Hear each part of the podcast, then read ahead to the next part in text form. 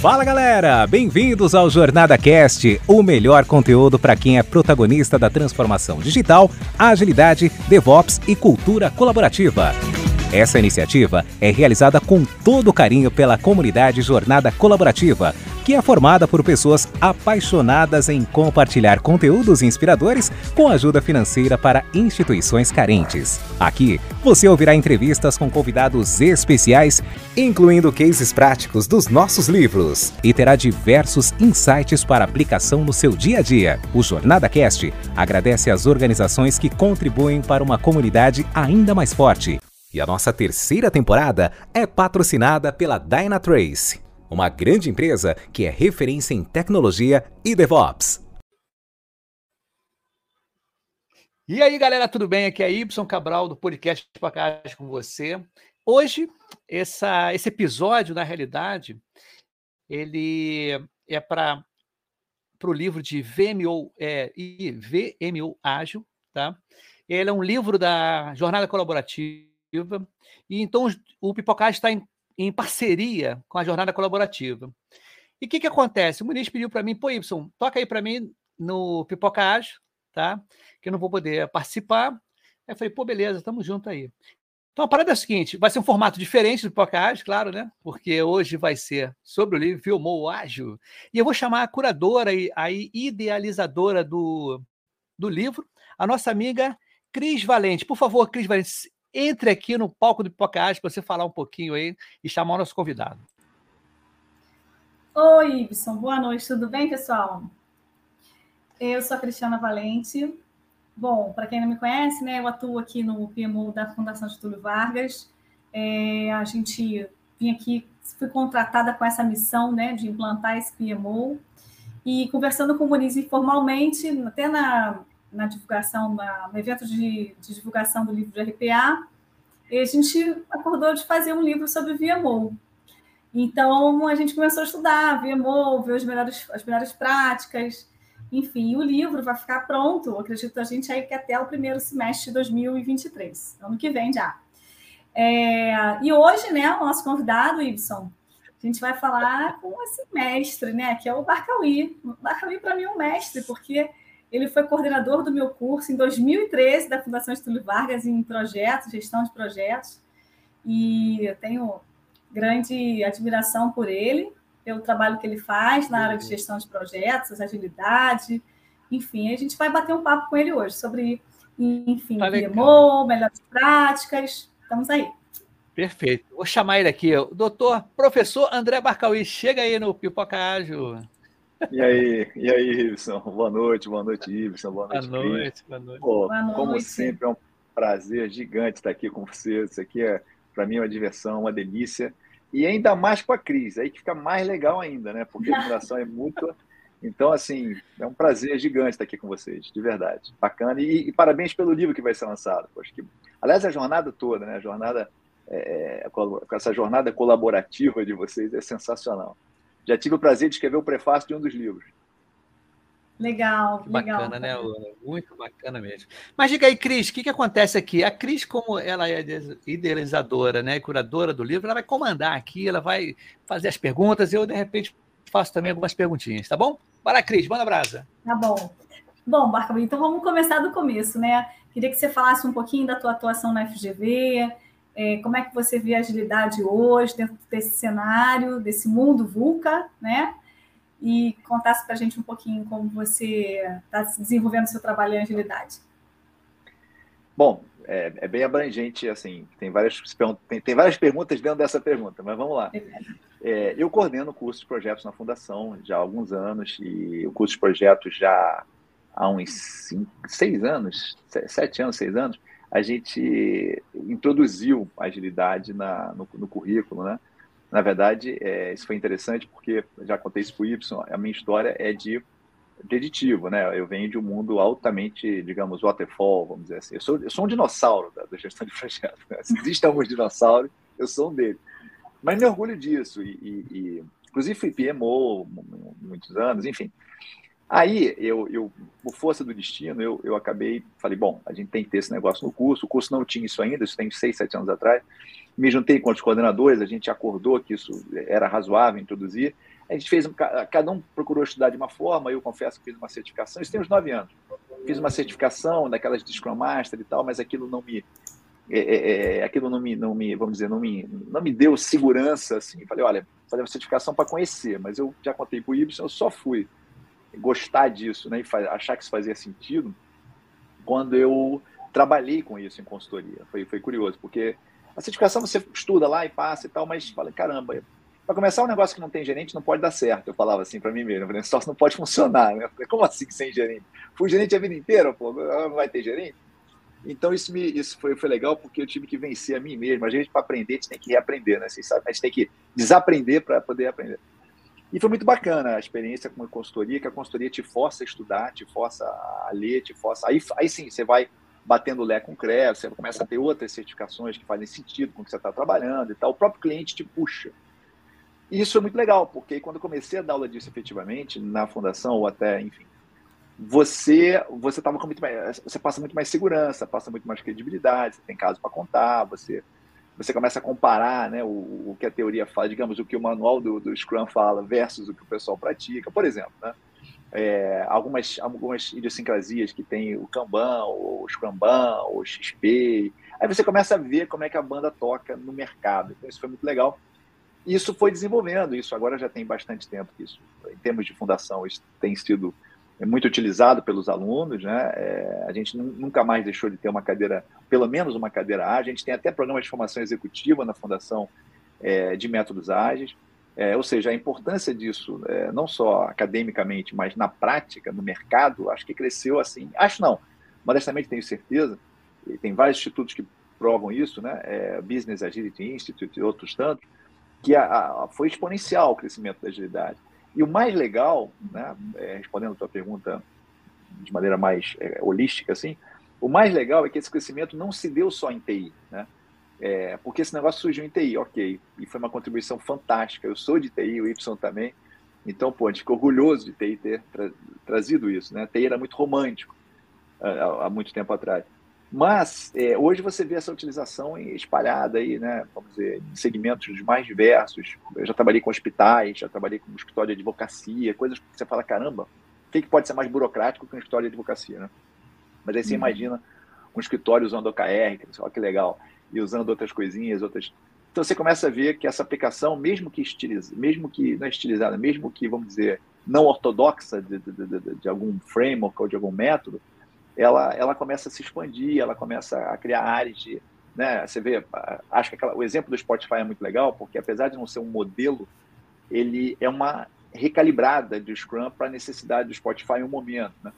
E isso, em muitas empresas, isso é feito também. Quer dizer, mesmo que adotem expressões como squads ou tribes ou o que quer que seja, mas é feita uma calibrada no contexto e na cultura da organização, que eu acho que é o ponto fundamental. Em resumo, isso cresce, isso, isso, isso, isso ratifica que o mercado tem 50 tons de gestão, né? ou seja, você não tem só coisa preditiva, também não tem só coisa ágil, também tem coisa híbrida, ainda que os ágeis de raiz é, não gostem dessa expressão, mas enfim. Você tem muita coisa interativa, incremental, você tem muita coisa aí no meio. E é legal que assim seja, porque você está fazendo o que é melhor, em tese, para a tua, tua organização. Então, mergulho muito disso. Como eu disse, eu sou um, um, um dinossauro, mas um dinossauro que é ávido por estar aprendendo. então, é essa, mais ou menos esse é o resumo da minha história com agilidade aí. Ah, bacana, Barcoi, bom saber, né? Toda a tua experiência é super importante.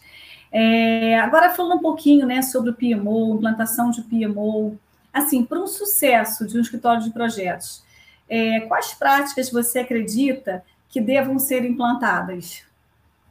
Olha, eu fui PMO da HP Brasil e, e fui PMO América Latina da HP. Né? Então foi até meu cargo mais executivo, assim, empresa multinacional, assim, empresa formal, né? Antes de fazer a minha empresa, foi o cargo mais legal, assim. É, assim, eu, eu, vale a pena explicar o seguinte, né? Eu atuei como gestor de projetos, de programa e de portfólio, vamos dizer, nos três níveis, digamos. E, e cada um tem a sua, é, cada um tem vantagem e desvantagem. Eu sempre curti muito a pressão de de resultado, de, de cliente nervoso, equipe estressada, fornecedor não entregando. Eu acho isso legal. Tem, tem louco para tudo, né? Eu achava isso interessante, é uma pressão que eu curto, é, é uma pressão que eu gosto. Eu não gosto da pressão de vendas, por exemplo. Tem gente que adora vendas, tem gente que, porra, vende picolé para pinguim. Eu não tenho essa capacidade, eu reconheço que eu não tenho essa capacidade e não acho legal isso pra, profissionalmente. Mas essa pressão de delivery eu gostava. Como eu disse, tem louco para tudo. Porém, é, quando você vai para programa, você começa a ficar no corresponsável né, de, de, de, de entregas, mesmo que você pegue um projeto dentro do seu programa, você seja o responsável, mas você acaba dividindo isso com um gerente de projeto e tal. Você vira, um meio, você vira, aqui, vira aqui meio que um nível de escalada do, do negócio. Agora, uhum. portfólio, que foi o nível mais alto que eu peguei, vamos dizer, enquanto PMO é lei, é, a pressão é diferente. Tem muita pressão, mas a pressão é numérica, a pressão por resultado, é uma pressão focada em, em cliente, no meu caso ali, mundo afora e tal. E ali você, ali é um pouquinho, é, não é aquela pressão de projeto como a gente costuma falar, né? É uma pressão realmente de resultado. E resultado é uma coisa é, que tem que ser bem estabelecida. É, o papel, do, você perguntou sobre, sobre é, fatores de sucesso, vamos dizer, né? o papel do PMO, assim como do VMO também, é, esse, esse role, esse, esse job role né, da, da, da, pessoa ou da entidade PMO, porque pode ser assim, PMO, tanto, eu vou falar do PMO, mas vale para o VMO também. Quer dizer, a, a, entidade ela pode ser uma pessoa ou pode ser várias, dependendo do tamanho do negócio, dependendo do que, que você quer fazer, do que, que você quer dar de função. Então, uma coisa que tem que ser bem estabelecida, e acho que isso vale para qualquer papel, né? É você dizer o que, que de fato se espera, o que, que a organização espera desse papel. Porque esse papel pode ir desde suporte a um gestor, dependendo do tamanho do projeto. Se falar de um mega projeto, por exemplo, é razoável ter um uhum. escritório para apoiar. Mas isso pode ir para departamento, isso pode ir para a organização como um todo, que em geral é como é onde mais agrega, é, é onde a maturidade é maior, é onde mais agrega valor, em geral, porque você está falando de uniformizar tudo, né? É, então, se isso for bem definido, é meio caminho andado. Segundo, essas métricas, além de bem acordadas, elas têm que ser acompanhadas, obviamente, isso não é só planejar, mas é cumprir, é controlar. E é, é, tem que se estabelecer esse rapport muito bem, muito bem feito. É, é a pegada do, do PMO organizacional, PMO geral, é muito mais de negócio, propriamente dito, do que só projeto especificamente. Né? Então, é, é, importante que se entenda um pouco disso, é importante que esteja, que esteja alinhado com a estratégia do negócio, que haja um alinhamento geral entre as áreas de negócio e o PMO, que esteja estabelecido por que aquilo foi feito, para que serve aquilo, uhum. é, para que você minimize, é, digamos, é, probleminhas de, ligados a poder, a questão de um querer mais poder mais do que o outro, ou quem que é esse cara que está na minha diagonal aqui me dizendo o que, que, eu tenho que fazer, eu sou diretor de não sei o que, de marketing, de vendas, e tem um cara dizendo que não vai sair um projeto, como não vai sair um projeto, por que, que não vai sair um projeto? E, enfim, uhum. essa estrutura de poder tem que estar tá muito, essa estrutura de, essa, essa governança, melhor falando, tem que estar muito bem feita, muito bem alinhada, para que você possa ter resultados mais profícuos em geral, né? E aí, é, se você estabelecer isso tudo, ainda assim, se esse negócio não for muito bem vendido, a ideia, né, a proposta, etc. E se você não começar a fazer pilotos que deem resultado e que prove que a coisa vale a pena, aliás, eu acho que piloto é uma coisa bem interessante de fazer também.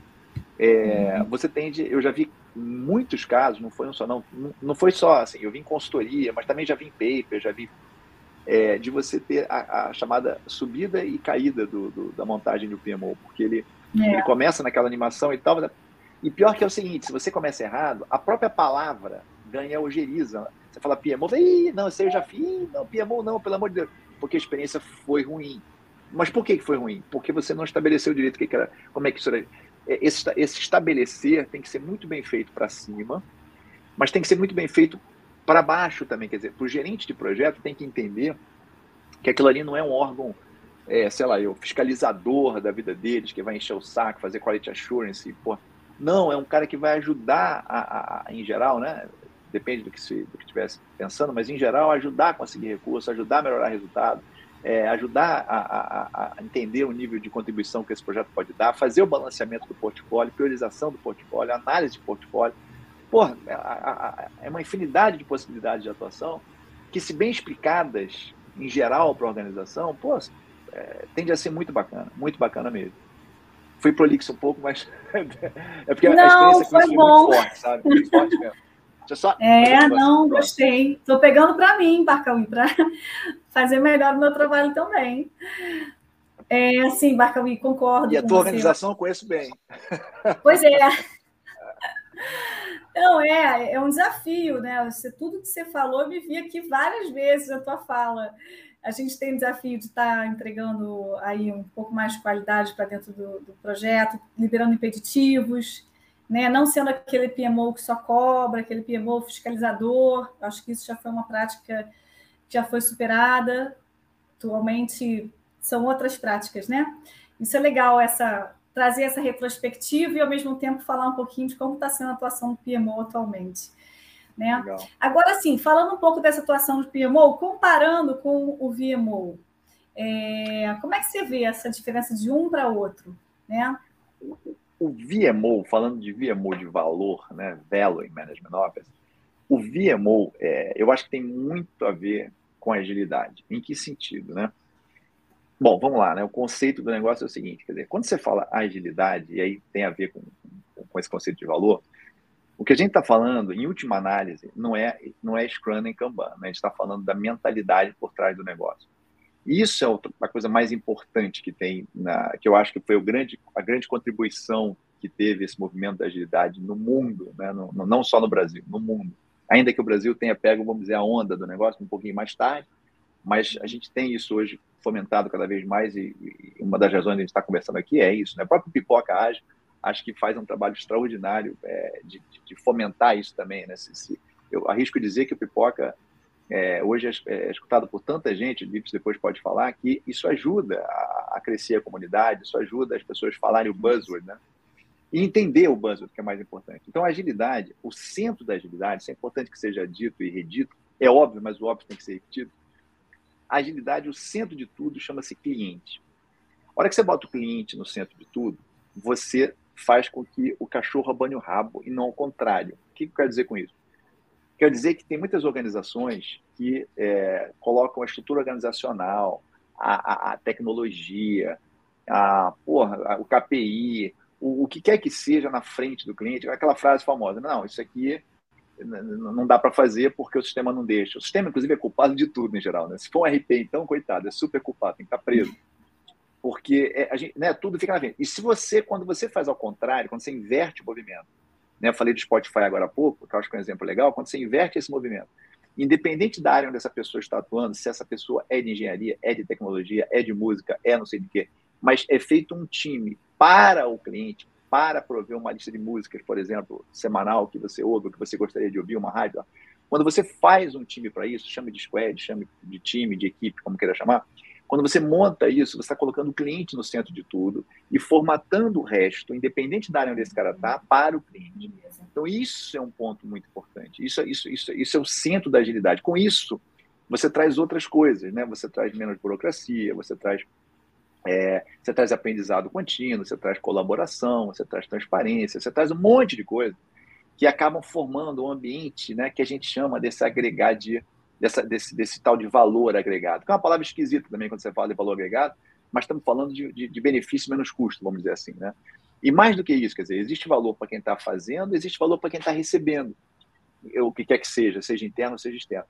Então, isso a gente diminui, é, a gente pensando em valor o tempo todo, você está falando de minimizar investimentos, você está falando de maximizar retorno de investimentos, está falando de agilizar o processo, de aumentar a satisfação de cliente, é, é, diminuir custos, aquele total cost of ownership, né, o TCO. Você está falando de fazer todo um, todo um processo que está muito mais preocupado com o resultado em si é, do que propriamente com os números. Vou me explicar também, né? É, e, e, depois vou até, a gente pode até fazer uma polêmicazinha aqui é, que é o seguinte: quando você fala PMO puro, tradicional, e eu mesmo me coloco nesse papel, né? A gente tinha uma preocupação e tem muito grande de estar tá dentro, que os projetos estejam dentro de um certo padrão de sucesso, né? Que historicamente falando, até hoje em benchmark que você pega em pesquisas, etc, envolve escopo, tempo, qualidade, escopo, cronograma, custo, qualidade e satisfação. Vamos dizer assim. Só que, pô, satisfação de quem, cara pálida? Porque satisfação é um negócio esquisito. Tem, tem, tem, vários stakeholders nessa, nesse negócio. Todo mundo está satisfeito? Eu conheço autor que fala, por exemplo, mais de um, que sucesso é uma coisa utópica em projeto, porque nunca você vai satisfazer todo mundo envolvido. Então, assim, meu ponto é que você ficar preocupado com as métricas não é que não seja relevante, pelo amor de Deus, está gravado, seria uma loucura dizer isso. Mas, é, meu ponto é que às vezes o resultado, às vezes você está fazendo as métricas, e isso não é incomum, não é incomum, de você, às vezes, estar tá fazendo a métrica, mas está agregando pouco. E às vezes você está agregando para caramba e pode ser que você esteja uma, atrás um, um pouquinho outro, de, de outra métrica. Quer dizer, então, quando a gente fala de valor, eu estou muito mais preocupado com essa geração que está sendo feita para o cliente, para quem quer que seja, do que propriamente só, só com a métrica. Então, isso é um negócio que para mim faz muita diferença. Eu acho que até o, é, o Pembox 7, só para comentar, acho que foi muito feliz em, em falar sobre isso. Ele, o Pembox 7 dá uma, ele dá uma visão bem legal de valor. Tem, tem, várias críticas que eu faço ao mas essa é uma coisa que eu acho legal. Ele, ele, ele, ele, ele explora essa questão do valor muito mais do que propriamente, é, é, vamos dizer, é, você ficar só preocupado com as métricas de, de, um projeto. E aqui estamos falando de métricas de um portfólio. Então, o VMO tem essa, tem, essa, tem essa visão, tem essa missão, digamos assim.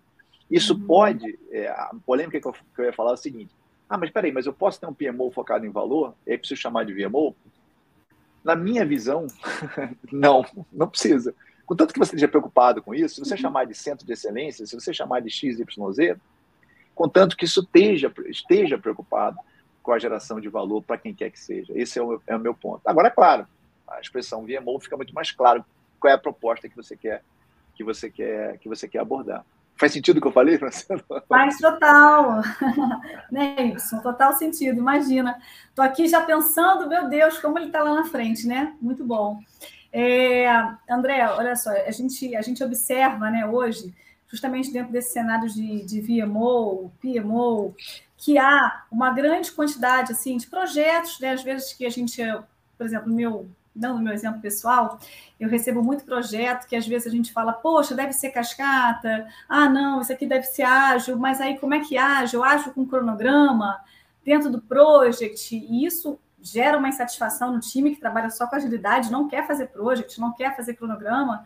Como é que você vê esse, esse híbrido, modelo híbrido de atuação? Bom, existem vários modelos por aí, né? E, e, eu acho que cada vez mais, de certa forma, as organizações reconhecem isso, é, enfim, porque você tem necessidades diferentes na organização, e é razoável que assim seja, né? Tem projetos que combinam mais com uma coisa, outros combinam mais com outra, e tudo bem, vamos ser felizes. É, agora, é, o que eu tenho visto também, por exemplo, é, exemplo clássico, empresa, organização pública. A palavra ágil, vocês acho que concordam comigo, ela é meio hype ainda, vamos dizer assim. Quero ser ágil, Sim. né? Quero, vamos fazer agilidade. Aí o cara bota uma data, dia tal vai todo mundo ser ágil. O Ribson tá rindo, sabe? Não, dia tal vai ser ágil. Pô, isso não é um milestone, isso não é um negócio, o dia tal vai ser ágil. Não é assim, é. não é uma troca de, não, de cadeira, é. tá certo? Isso é um processo. Então, é, é, perigoso você querer por querer sem saber o que você está. Sabe aquela cuidado com o que você quer que você pode conseguir? Quer dizer, é, o, a agilidade, ela, ela vem. É, é, agilidade é um processo deliberado de você querer promover essas mudanças em ambiente de constante inovação e também de mudança ao mesmo tempo. Então, assim, é uma coisa que você, isso tem que ser preparado, isso tem que ser, vamos dizer, treinado, isso tem que ser comunicado, isso é bom ter pessoas auxiliando, enfim, é um trabalho, o que é bem legal. É, então, eu ia comentar, empresas públicas, né, organizações, perdão, públicas, elas, é verdade, quero ágil, quero um trabalho aqui, mas quero ágil, tem que ser ágil, tá bom mas eu quero o cronograma para daqui a um tempo. E olha, no máximo, preço fixo, é, lump sum e vamos que vamos. Falei, bicho, olha só. E outra, eu vou te dar o um requisito aqui, tu se vira, mas é ágil. Olha só, não é assim que funciona, porque, pô, é coisa complicada. E aí você fala, mas não tem jeito de fazer um bem bolado, aí para usar uma expressão popular, fazer um bem bolado de ágil? Até tem, quer dizer, se você. É, a gente começa a, fazer uma. Como é que chama? Um, um, um ágil-like, assim, né? Não é ágil mas a gente começa a fazer, olha, você tem um cronograma, você quer, eu entendo, você tem que prestar contas para, para como é que chama? Tesouro, tesouro não, mas para Receita, sei lá eu, né? Tribunal de Contas da União, por exemplo. Então tá bom, você tem que ter um cronograma, você tem que ter custo. Bom, você tem um backlog. Então, tá aqui o backlog. Vamos, vamos estipular um backlog. Você, eu, eu acho que tem uma fase na agilidade, mudando de assunto um pouco, mas vocês vão ver que tem a ver. Tem uma fase em projetos de agilidade, em projetos ágeis, que é a fase de inception, aquela fase inicial que você faz aquela careta geral do que, que você vai fazer. Um mapa geral, né? Esse mapa geral, às vezes, é desprezado. E eu acho que isso aí é fundamental você ter isso mapeado. Fundamental. Mesmo que seja rabiscado, uma coisa. Mas ali, muita gente já pega um montão de coisa de backlog, já bota ali.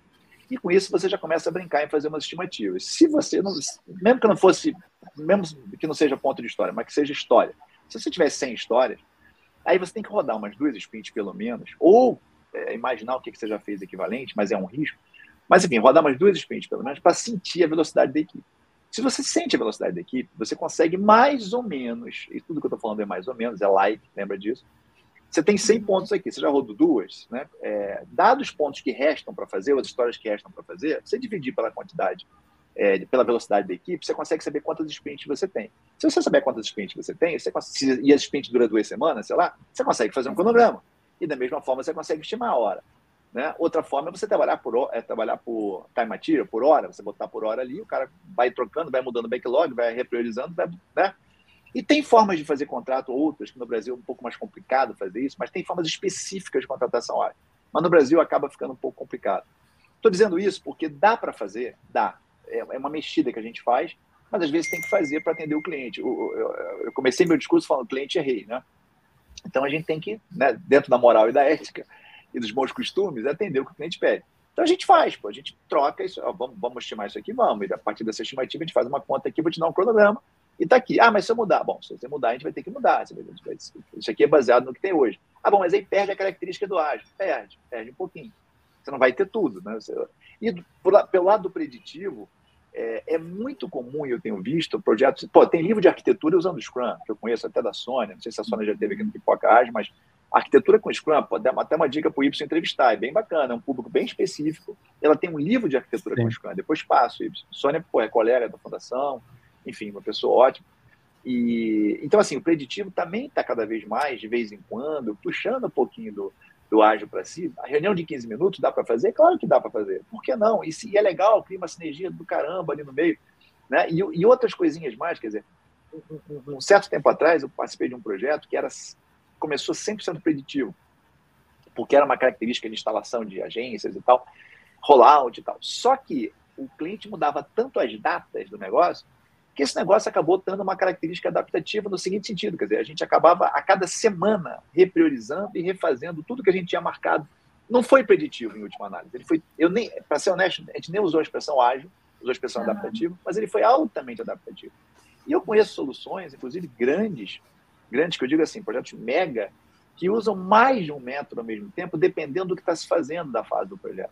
Eu estou falando de projeto de avião, né? Eu tive uma palestra sensacional com um cara da Embraer, que agora não vou lembrar o nome, é, mas é uma pessoa fantástica, um diretor de projetos da Embraer, falando sobre isso. Quer dizer, usamos ágil, usamos positivo, usamos critical chain, que é uma coisa que quase ninguém comenta hoje em dia, mas eu adorava. Usamos outras coisas, ah, usamos isso, isso, isso, isso, em cada fase, digamos, da concepção do avião, que ganhou prêmios, etc., pela Embraer. Então, estou dizendo isso, quer dizer o seguinte, quer dizer, é, o mundo é colorido, e a gente tem que aceitar isso.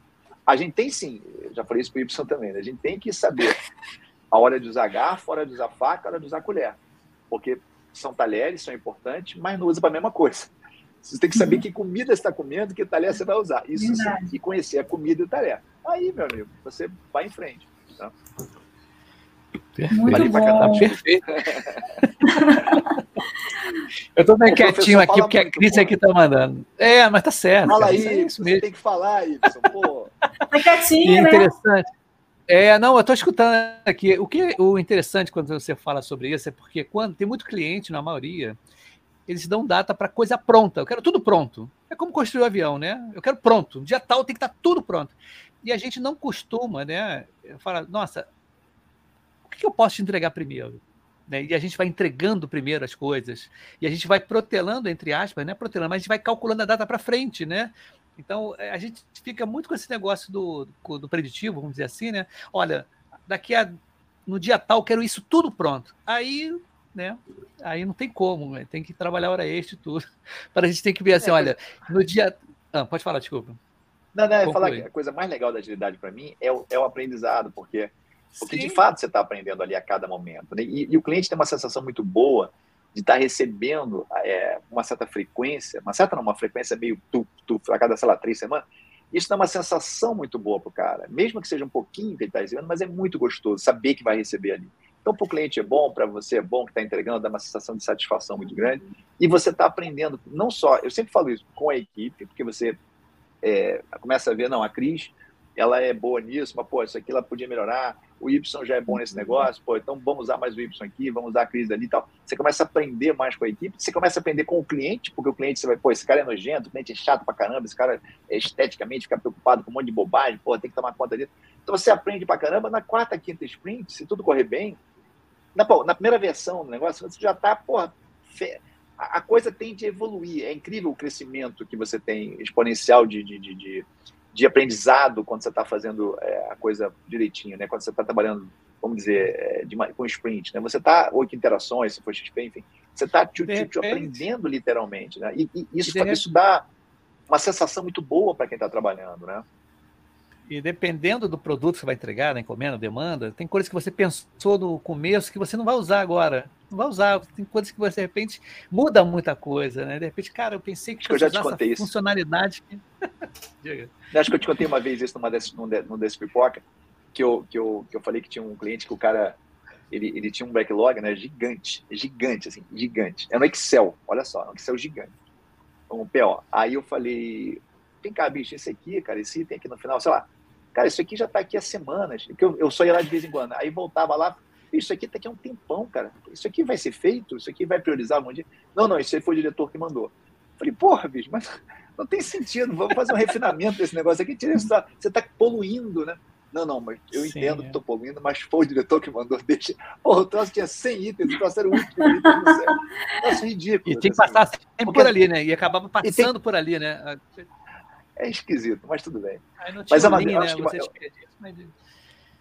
É, evitar, evitar desperdício. Né? Mas eu acho que a gente tem uma, eu acho que a gente teve uma mudança muito grande, sem, ser, sem radicalizar nada. Que qualquer coisa que a gente radicaliza na vida é ruim, é, em termos de, de, método de trabalho. Né? A gente, a gente, a gente, as pessoas ficam chateadas que parece que você perdeu um método. Não, a gente ganhou mais uma forma de fazer, mais uma não, mais várias. Agregou. Né? Então, que legal isso, agregou, exatamente. Pô, a gente está só crescendo é, no conhecimento, forma de trabalho. É fantástico. E, e, com isso você também agiliza o mercado, agiliza as empresas, faz com que elas foquem mais no cliente, como eu falei. Eu acho assim, só tem coisa, só tem benefício de aprender isso e de trabalhar com isso. O VMO pode ser um catalisador muito bom de agilidade nas organizações, muito grande, muito. Até a maturidade em agilidade pode crescer com um VMO bem montado, né, com estrutura bem montada. Acho que a Cris tem casa, inclusive no YouTube, coisa assim de VMO, salvo engano, não tem, Cris? Já, já tenho, tem umas coisinhas é, por aí, tenho, tenho é, sim. É. Estou no caminho, né, no estudo aí, para a gente tentar ver se a gente consegue fazer algo produtivo para as empresas, né? Assim são para a FGV.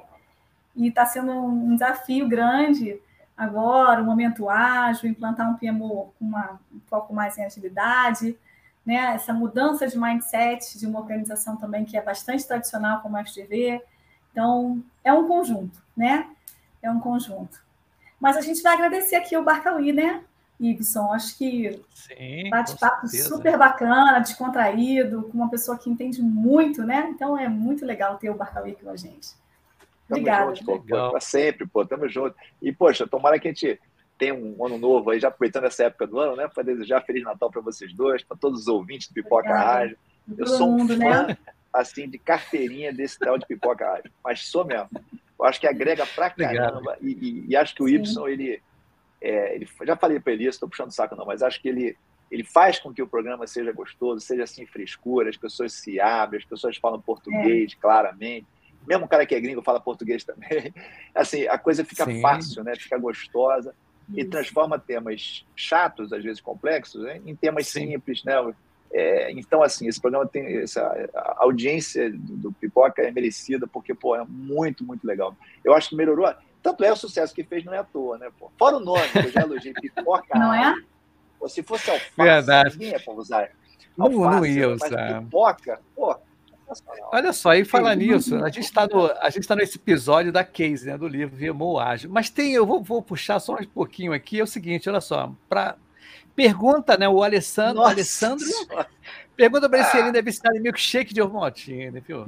Só para a gente quebrar um pouquinho a formalidade. Gente, olha, olha, a gente conta cada coisa em aula, né? A Cris sabe, Sim. a gente conta cada coisa da vida. E o cara foi lembrar disso. Pensei que ele ia fazer uma pergunta, mas o que você acha do seu é. levou no milkshake? Estamos no pipoca. Alessandro, é assim, obrigado, né? cara, obrigado. Sim, eu ainda adoro milkshake. Só que eu não como tanto porque a idade chega e a glicose aumenta. É mas, cara, mas eu adoro ainda. É um prazer. Que legal que você lembrou disso, cara. Que bacana. Que que bacana. Aliás, o Alessandro tem tanta sigla depois que fica até preocupado. O nome é. dele cresceu, tá? Alessandro, não sei o que, o cara. Sim, bem legal, cara. Bem legal. Seis certificações aí. Então, Cris, fechou então esse episódio direitinho aí da Casey? Viu, Moa, fechou. Fechou com o nosso Super amigo. Obrigada a vocês. Obrigadão. Obrigado a vocês. Um beijo. Um Valeu. Bom então. Natal para vocês. Bom Natal. Vocês também. Valeu, então. Tchau, tchau, gente. Um Até a próxima. Tchau. Valeu. Valeu.